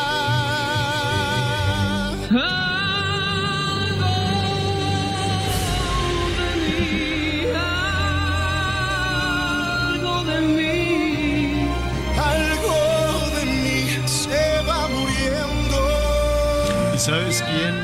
No, está muy bonita, está muy bonita esa versión. En paz descanse desde luego, Camilo. Pero eh, hacen esta, este trabajo es eh, magnífico lo- los ingenieros porque hace un dueto con Carlos Rivera, con Carlitos Rivera, lo vamos a invitar. No sé si ya es papá, anunció muy contento que iba a ser papá junto con Cintia. Ya mero, Los ¿no? dos me no caen que- súper bien. Entonces, este lo, lo, lo vamos a invitar. Qué bonita versión. Algo de mí se llama. Algo de mí se va muriendo. Espero que esa no la cante el agüehuete. ya es el segundo Oye, pero qué. Qué malos. ¿Por qué le hacen eso al agüehuete? Te oigo súper lejos, Anita. anda, Te oigo Aquí por. estoy, ¿por qué Has de andar trasteando, has de andar preparando la comida porque luego No, te- aquí estoy. ¿Por qué le hacen Oigan, a ver, déjenme decirles, pu- pusieron de nueva cuenta el agüehuete, invitaron a, a- está muy bonito el que, el que llevaron, es un, es un agüehuete jovencito todavía porque viven cientos de años y crecen que la, la, glorietita, si prende ese agüehuete, en algún punto, dentro de muchos años, algo tendrán que hacer en Paseo de la Reforma porque en una de esas puede ser del tamaño de la glorieta. Ah, hay algunos, este, como el de la Noche Triste, por ejemplo, o hay otros eh, ahuehuetes que tienen unas dimensiones, dimensiones enormes. Y que no es el caso, la cosa es que, que salga adelante, que pueda, que pueda jalar. Hay especialistas, ya le llevaron agüita, le llevan fertilizante, le llevan este. Le Agua llevan bendita. Agua bendita. Póngale nada, mire, nada más con, con buena vibra, este, si le ponen ahí un cuidador, que le pongan un cuidador que tenga buena mano. Este, se nota cuando, cuando por ahí me Cuando estaban- una planta es tratada Sí, con cuando cariño. una persona no tiene mano santa, no tiene buena mano, este, las plantitas reaccionan de una manera impresionante. Cuando hay buen ánimo y buenas cosas, este, jalan súper bien. Les voy a, subir unas fotos, fotos de mis plantas. Mire, hace unos meses llegué con un- una planta de, de ornato que tenía una altura con la maceta, hágase de cuenta, como unos 50. Ahorita yo creo que ya supera los tres metros de, de altura y en cuestión de meses nada más. Está- a mí me impresiona que todos los días crece y crece. Me siento como el de la, la- la historia esa del frijolito, ¿cómo se llamaba? Este, de, de este cuento de... De las habichuelas estas. Este de las habichuelas, así está creciendo dentro de la casa, ya, ya no sé cómo le vamos a hacer. Oiga, bueno, pues eh, resulta que llegó el agüehuete y una persona se brincó la barda cuando, Anita Miguel, ayer en la madrugada, este, se brincó la barda que le pusieron de protección al agüehuete. Yo pensaba que era una exageración que le estuvieran ahí poniendo bardas al agüehuete, pero este, pues ahí están la- las imágenes, las vamos a subir a, a redes también. Este, Yo creo que fue ayer, ¿no? Se brincó un fulano y le Sí, fue durante a la noche echar fue. un costal de cemento. ¿Si era cemento, Miguelón? Así es, Javier, así es. eh, agarró, se brincó, traía este, de, de este costal de cemento y lo empezó a, a- a lanzar. O sea, la verdad es que todavía era el cemento, el cemento en polvo, pero pues con toda la calma fue, hizo así como una especie, como una especie de figura, pero bueno, finalmente ya fue, ya fue detenido. Aparentemente el sujeto ingresó desde, desde la noche, te voy a decir la hora exacta porque me está llegando precisamente el video de las cámaras de seguridad del C4. Este, y sí, esto fue ayer por la tarde, alrededor de las 3, 4 de la tarde. Pero el tipo tuvo todo el tiempo, Javier, porque precisamente como está la valla, eh, pues no se veía que había un tipo adentro que estaba colocando el cemento el cemento alrededor y, que estaba ahí colocando. ¿Qué altura tiene la reja, la valla esta que le pone? Es como las con las que protegen el palacio. La misma, con la que se protege el Palacio Nacional, exactamente son esas, casi de tres metros de altura, señor. Fíjate, tres metros se haber puesto una escalerita y luego, compadre, pásame el costal de cemento y ahí fue echarle cemento. ¡Qué barbaridad! ¿Qué culpa tiene la huehuete de que no le caiga bien la, gente del gobierno la? No, no entiendo la motivación. Mira, cuando estaba haciendo ya rápidamente, antes de ir a más información contigo, Miguelón, cuando eh, me, decidí encargarme yo del camellón de, ahí de la casa, porque pues estaba muy abandonado, muy feo, llegaban, regaban con algo y no, no, no estaba bonito. dije, yo lo voy a hacer. Le puse su sistema de riego por goteo, le puse iluminación, le puse plantitas y quedó bien bonito, la verdad. Entonces, este, al principio eh, pasaban, no sé por qué, algunas personas y se notaba que le rociaban algo, algún combustible, algún ácido o algo, y, se veía las rutas, te de cuenta cuando estás así nada más rociando, vas en un coche y le tiras ahí, en la parte quemada de las plantas, ¿no? Se, se, quemaban, se secaban, pero era nada más como la, la pura ruta donde caía el combustible. Y nada, pues había que estar cambiando. Y yo sí me preguntaba, dije, ¿por qué, por qué hay gente que, qué culpa, qué daño te hace una plantita? Y así cada rato iban y, me quemaban el, el, camellón hasta que dijeron, bueno, pues ya que ponga su camellón, me lo quemaron como tres o cuatro veces con algún líquido, con ácido, alguien. Y luego se quejaban y decían que por qué me permitían a mí poner bonita la calle que de qué privilegios, que cómo, que nada. Y no, cómo se batallé muchísimo para poder hacer ese camellón, mucho con colonos, con vecinos, con autoridades, con los de ecología. dije, bueno, pues háganlo ustedes, si no quieren que lo haga yo, háganlo ustedes. Yo para eso pago impuestos. Pongan ustedes las plantitas, pongan el agua, pónganle la iluminación, pónganle todo para que esté bonito. Ah, no. Ah, bueno, entonces lo voy a hacer yo, voy a pagar doble, pago impuestos y pago además el mantenimiento de mi camellón. Y ya como que dijeron, bueno, pues ok. Traté de organizar a los vecinos, a los de enfrente, a los de al lado, todos, porque son varios metros, unos 200 metros de camellón, y todos me mandaron por las cocas, me mandaron por un tubo. No, ¿y yo por qué? Págalo tú. Ah, bueno. Nadie, nadie le quiso entrar. Pero bueno, al tiempo quedó bien bonito este cambié los, los árboles estos que se caen cada rato, los, los estos, ¿cómo se llaman? Los eucaliptos que nomás chupan agua y le puse especies nativas. Quedó bien bonito, pero batallé mucho, muchísimo. Vamos contigo, Miguelón. Así es, bueno, muchas gracias, no se enojen y sobre todo, bueno, pues la naturaleza, la naturaleza qué culpa tiene. Mejor vamos a pensar cosas positivas y sin duda, el viajar, pasar tiempo en familia, descansar, vacacionar, es una de esas. ¿Quieren ir a Disney? Mucha atención, sobre todo si lo quiere hacer con un precio económico. En dos pasos, vamos a ver de qué se trata. Paso número uno, chequen si su tarjeta empieza con el número cuatro o con el número cinco. Paso número dos, es importante tener la tarjeta a la mano para comprar ahorita, solo hay 20 lugares y esto, ya lo sabe, se acaba muy rápido. Escuche bien, por 7,990 pesos por día va a tener lo siguiente. Hospedaje en Disney Orlando con desayuno garantizado. Cuatro personas incluidas por día, tan solo por 7,990. Así es. Paga los días que necesite y ya estarán incluidas hasta cuatro personas. Precio por día, 7,990 pesos.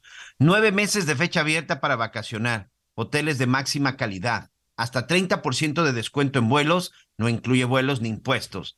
Y escuche muy bien porque solo los primeros 20 que compren esta promoción, ahorita con cualquier tarjeta, garantizan carta consular para que no tenga problema al tramitar la visa. La línea de compra 55 20 00 19 75. Recuerde, son muy pocos lugares, 20. Tome la tarjeta y marque para comprar en este momento al 55 20 00 19 75. Precio especial por día 7,990 pesos para cuatro personas. La línea de compra 552000 1975. Ya lo sabe, viajando en línea.com. Gracias, Miguel. Oiga, la Unión Nacional de Padres de Familia ya tuvo un amparo. Eh, un, juez le dio este amparo. Bueno, le dicen suspensión provisional.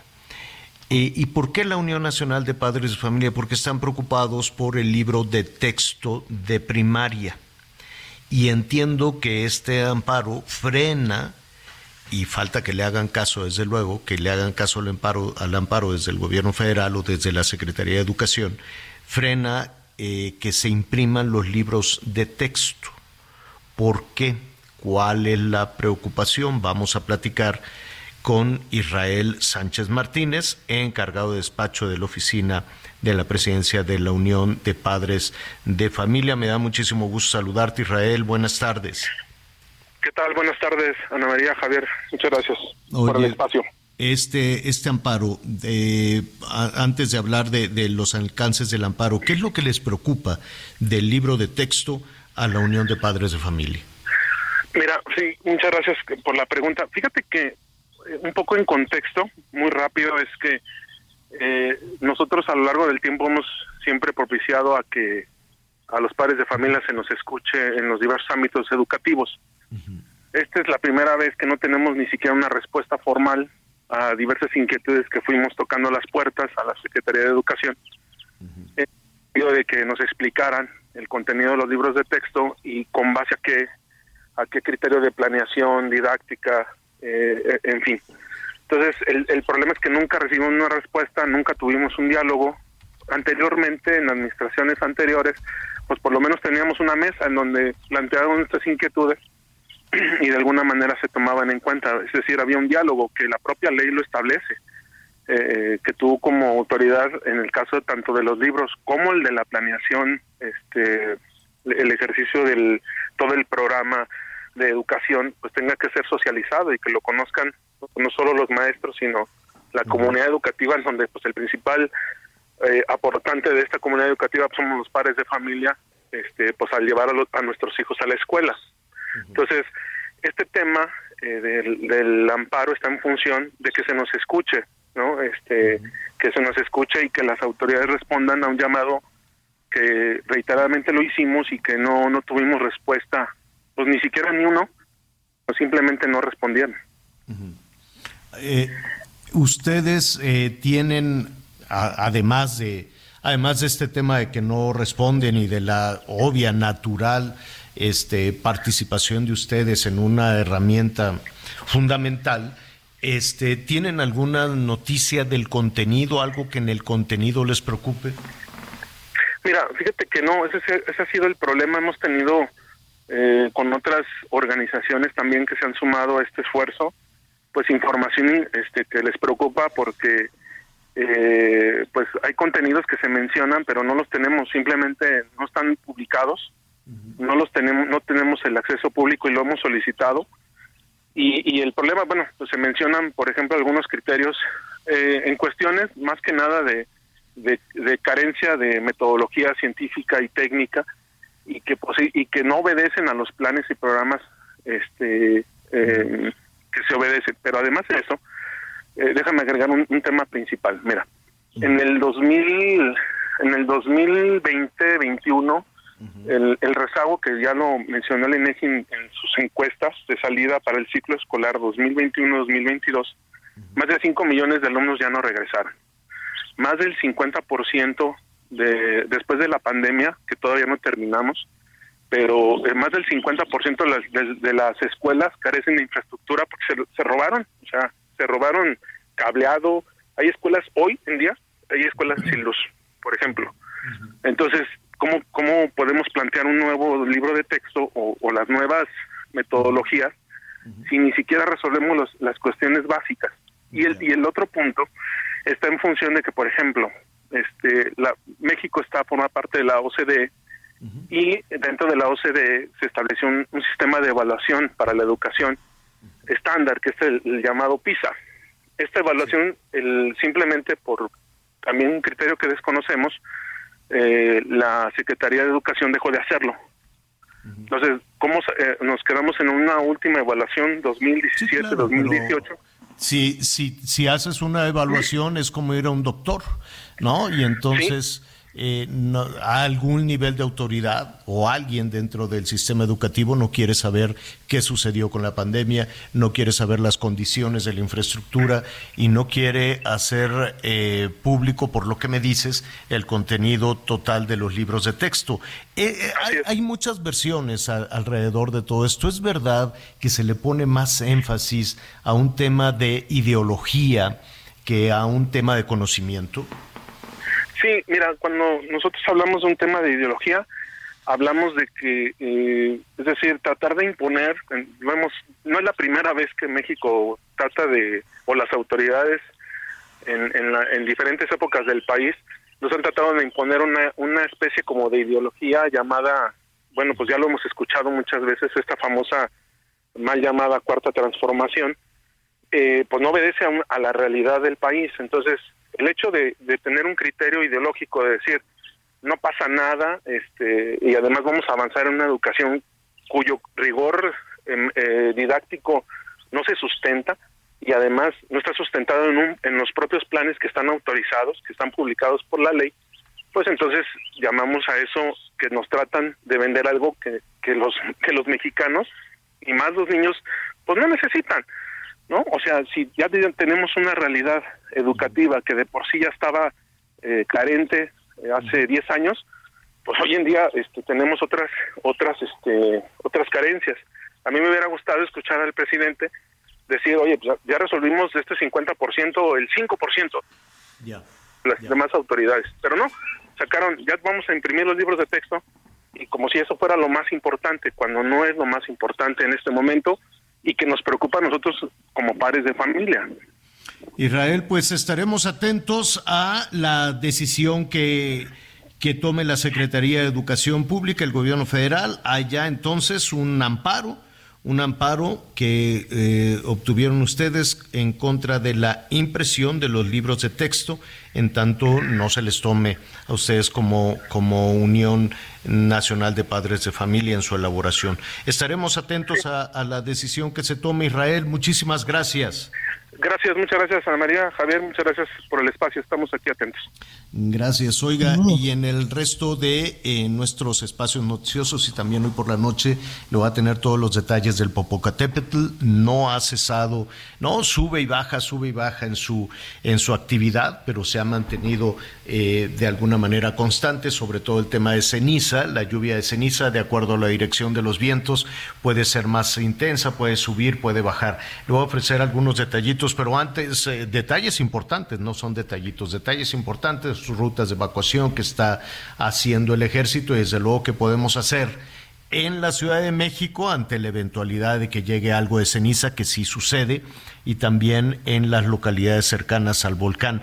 Antes, Miguel, eh, pues nada, siguen las... Eh, ¿Qué es esto contra Héctor Luis El Güero Palma? ¿Es otra orden de aprehensión? Una nueva orden de aprehensión, ahora eh, solicitada por la Fiscalía de Justicia del Estado de Hidalgo, por cierto, en donde ya el encargado de despacho, no sé si le suena el nombre de Santiago Nieto, es el nuevo encargado de despacho de la Fiscalía de Justicia del Estado de Hidalgo. Y bueno, de acuerdo con la Fiscalía de Justicia, ahora encabezada por Santiago Nieto, pues resulta que eh, Héctor El Güero Palma es acusado, Javier, fíjate qué interesante, es acusado del homicidio de Juan Pablo de Tavira, un funcionario que fue el que fundó el Cerezo del Altiplano, una persona que estuvo muy involucrada en el sistema penitenciario y quien fue asesinado hace 20 años en el interior del comedor de la Universidad Autónoma del Estado de Hidalgo, por eso la investigación la tienen las autoridades del Estado de Hidalgo. Dice Santiago Nieto en esta nueva investigación, el Güero Palma es responsable porque tenemos un testigo protegido que en el interior del penal de Almoloya de Juárez, hoy conocido como La Palma, escuchó que tanto el Güero Palma junto con el Chapo Guzmán dijeron que ya estaban cansados de los abusos y que supuestamente habían planeado la muerte de este exfuncionario que, insisto, fue asesinado hace 23 años. Esta nueva orden de aprehensión se ha cumplimentado el día de hoy y con esta, bueno, pues ya son dos El hecho es de que el Güero Palma no sale de prisión, Javier. Pues, eh, ¿cuántas van? Ya, ¿qué edad tiene el Güero Palma? 80 años, señor. La semana pasada se hablaba de que una fue era una jueza, ¿no? La que había ya eh, se había avanzado en, en dejarlo en libertad, pero pues entiendo que si tiene 80 años y se van acumulando las órdenes de aprehensión, es una especie de cadena perpetua. Sí, sí, sí. Y, y al final, eh, eh, la verdad es que este eh, se le siguen acumulando las órdenes. La verdad es que está claro que evidentemente no quieren que obtenga, que obtenga la libertad. Incluso hemos visto que han estado cometiendo algunas irregularidades.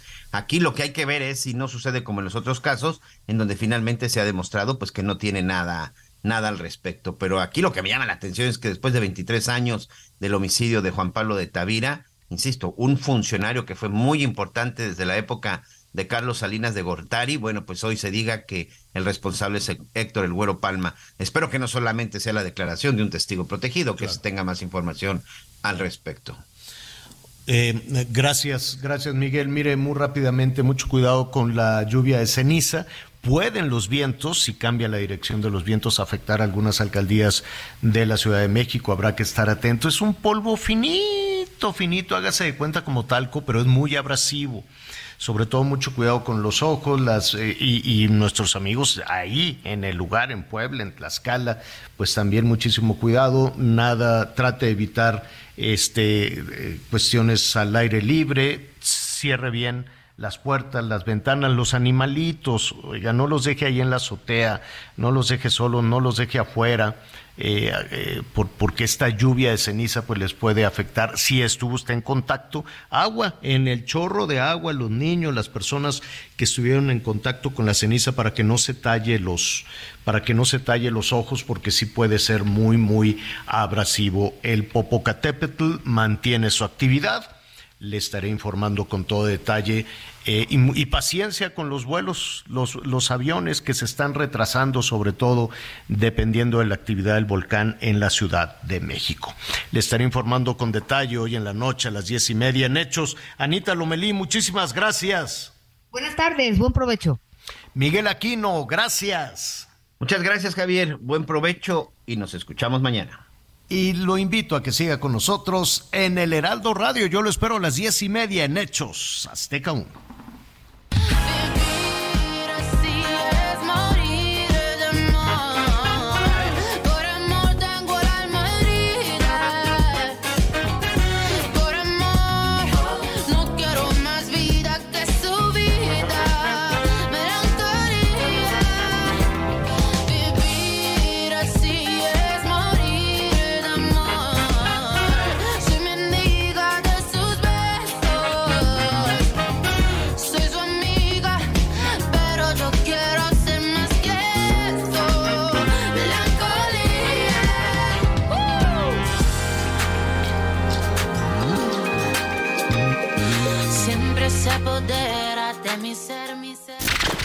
Gracias por acompañarnos en Las Noticias con Javier La Torre.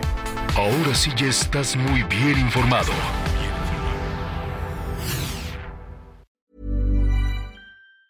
Hey, it's Danny Pellegrino from Everything Iconic. ¿Ready to upgrade your style game without blowing your budget?